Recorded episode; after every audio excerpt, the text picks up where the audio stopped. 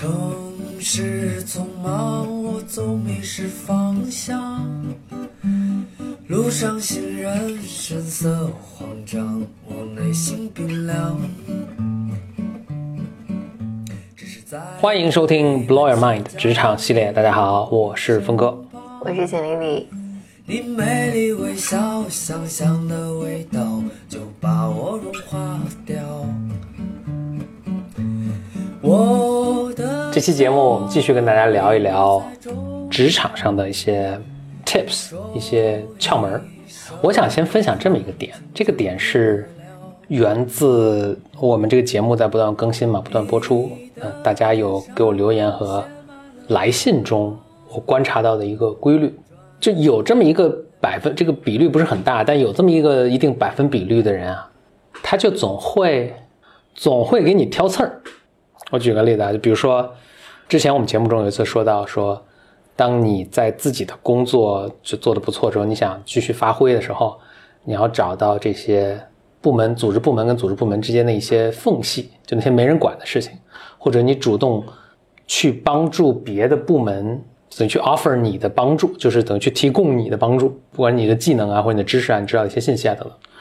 就会有人写信过来说。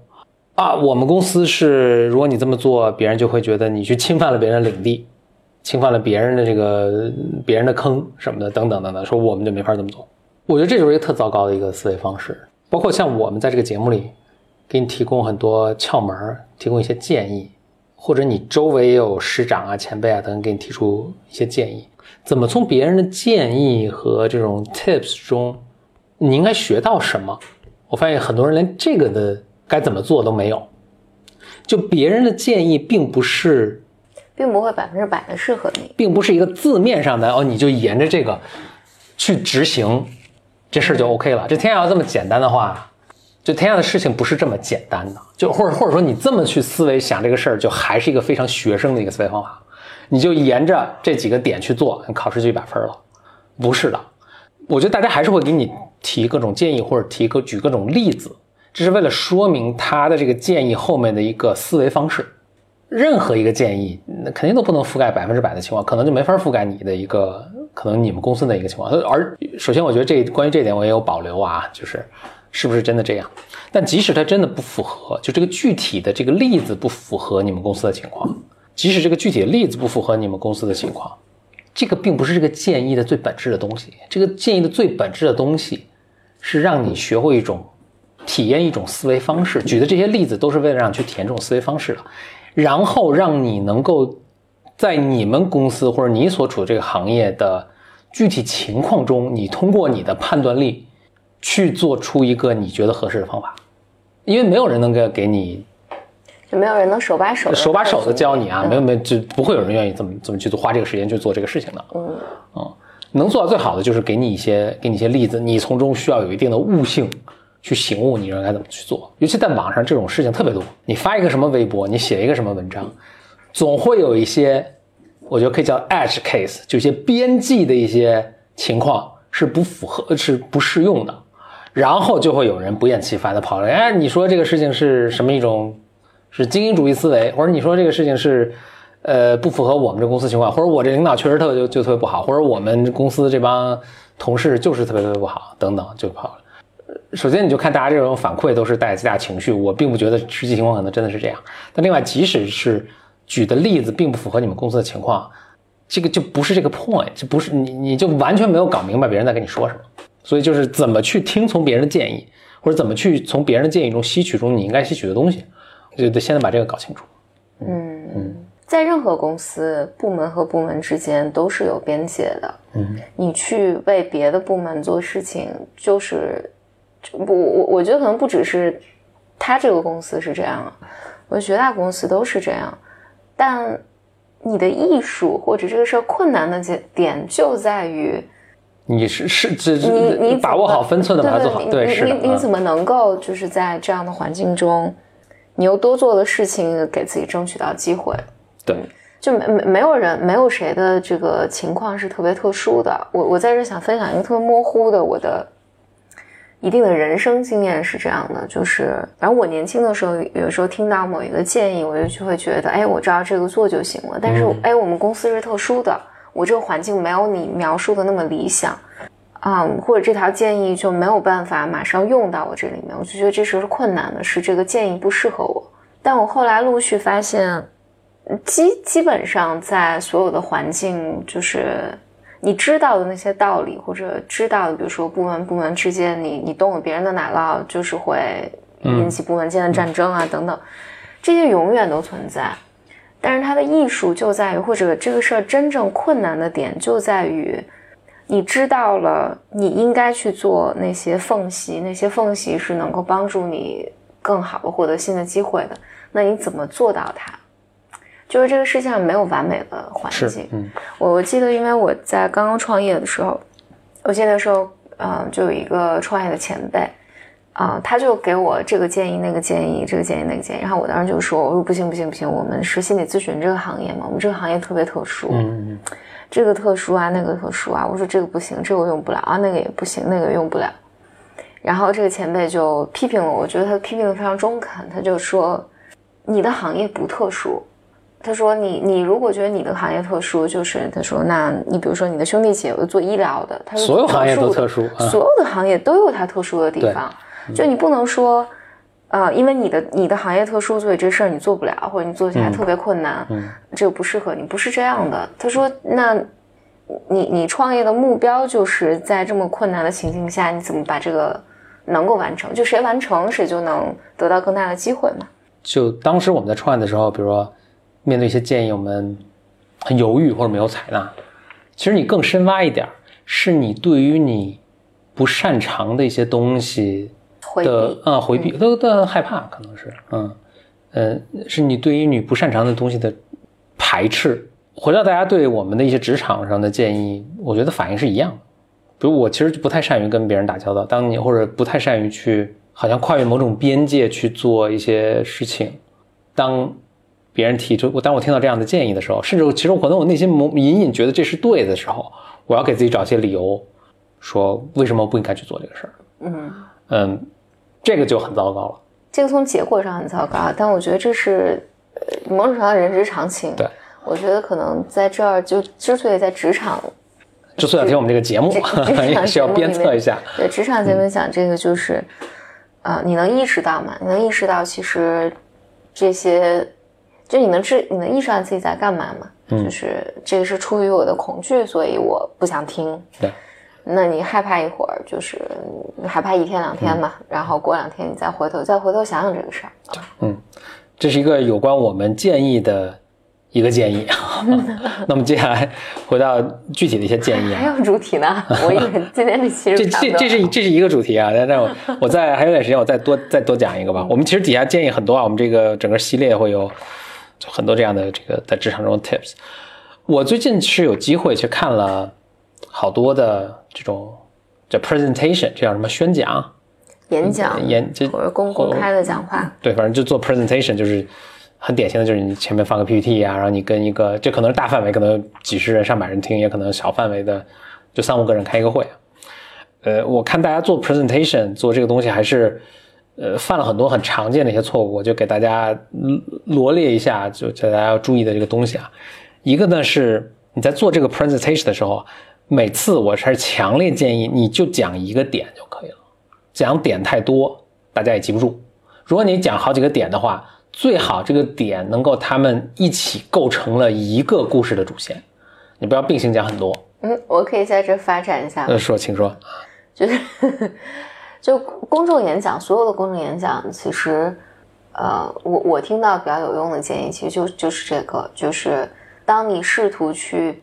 表达东西的时候，就表达一到两个点，嗯，就够了，嗯，尤其是你你一开始想要去做公开演讲的时候，就比如说你要讲一个报告或讲一个什么主题的时候，人们刚开始没有经验的时候，你的想法都会是。我是准备的越多东西越好。嗯，好像我不多讲点亏了。对对对，以及别人会不会觉得没有没有没有听到东西？嗯，但后来我仔细回溯了，就所有的公开演讲里面，啊，包括我自己去准备一个一个公开演讲稿的时候，都会想如果今天大家只能记住一句话或一个点的话，我希望他带走什么？嗯，然后你会发现，人们多半你讲完他什么都记不住。嗯，对，嗯，能记住一个其实都不错。对，如果能记住一个，你你的这个讲话就很成功了。嗯嗯，所以你就不要贪多。嗯，而且你自己也不会那么累。嗯嗯。第二个点是，大家比较容易记住的呢是故事。嗯，所以尽量呢都讲故事，你的故事也好啊，你听到的故事也好的，你可以从这个故事中，我觉得寓言啊这种什么伊索寓言什么这种，这是一个很好的一个去演讲的一个结构。你先讲一个故事，你最后可能能从中提炼出一个什么东西让大家记住。最后大家可能没记住你那个提炼这个东西，但是这至少能把故事给记住。当然很明显有些有些 presentation 是不适合讲故事啊，但是只。只要有机会哈，你还是尽量塞一个故事在里面。呃，一个很好的方法就是，我觉得一开头就讲一个故事，可以是一个很简短的一个故事，这是大家比较容易能记住的。还一个呢，是你讲你的，这这适合某一类演讲啊，有些适合，比如你在讲你做了些什么的时候，我强烈建议你讲你的 motivation，就你的动机是什么，而不是流水账式的去把把你的这个把你先做什么后做什么怎么讲完。这个其实跟前面是相关的，就是你只是讲了你一二三四五六七八个行为之后呢，没有一个东西把它串起来。但当你后面有一个 motivation，有一个动机在那儿的时候呢，大家能更能理解你做的每一个行为，它这条主线是什么。所以他他他不用说你做了七件事，而是说哦，他做了好多件事，但都是为了这一个目的。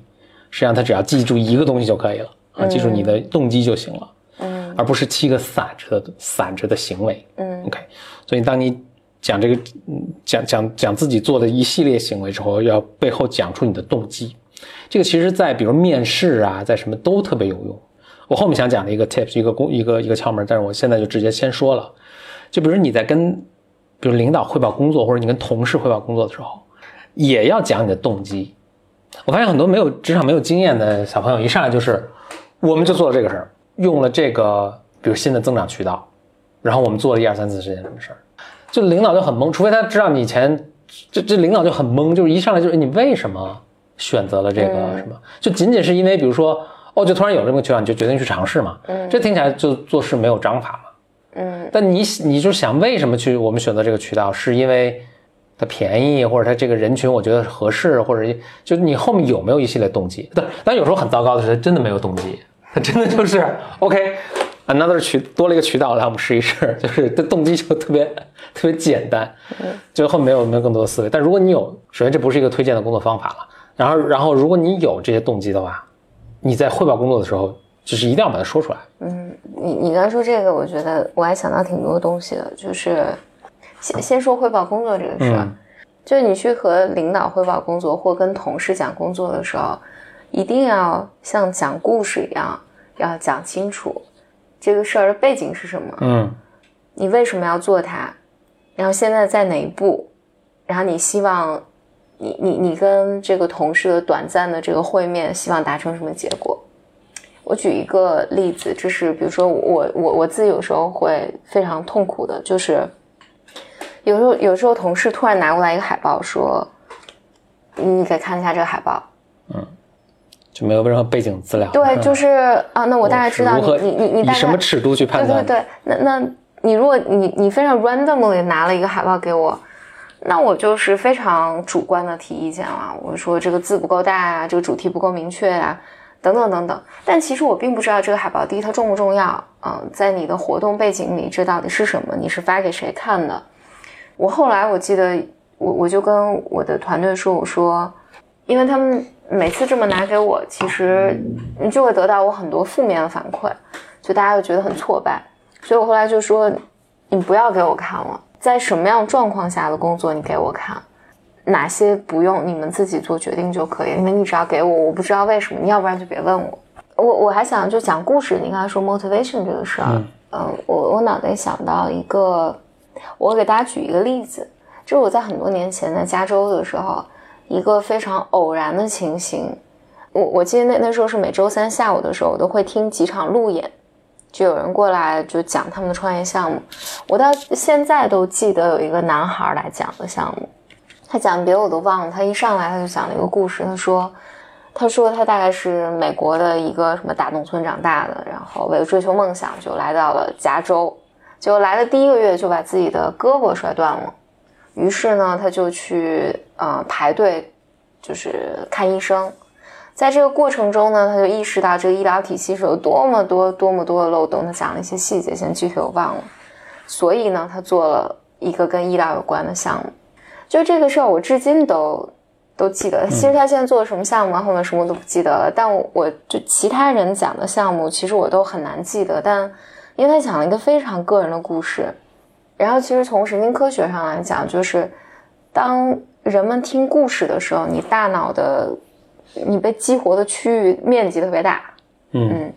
相比你只讲一个想法道理，如果你上来就说说我要改变什么美国的医疗系统，所以我做一二做做一二三，大家就对对此没有印象。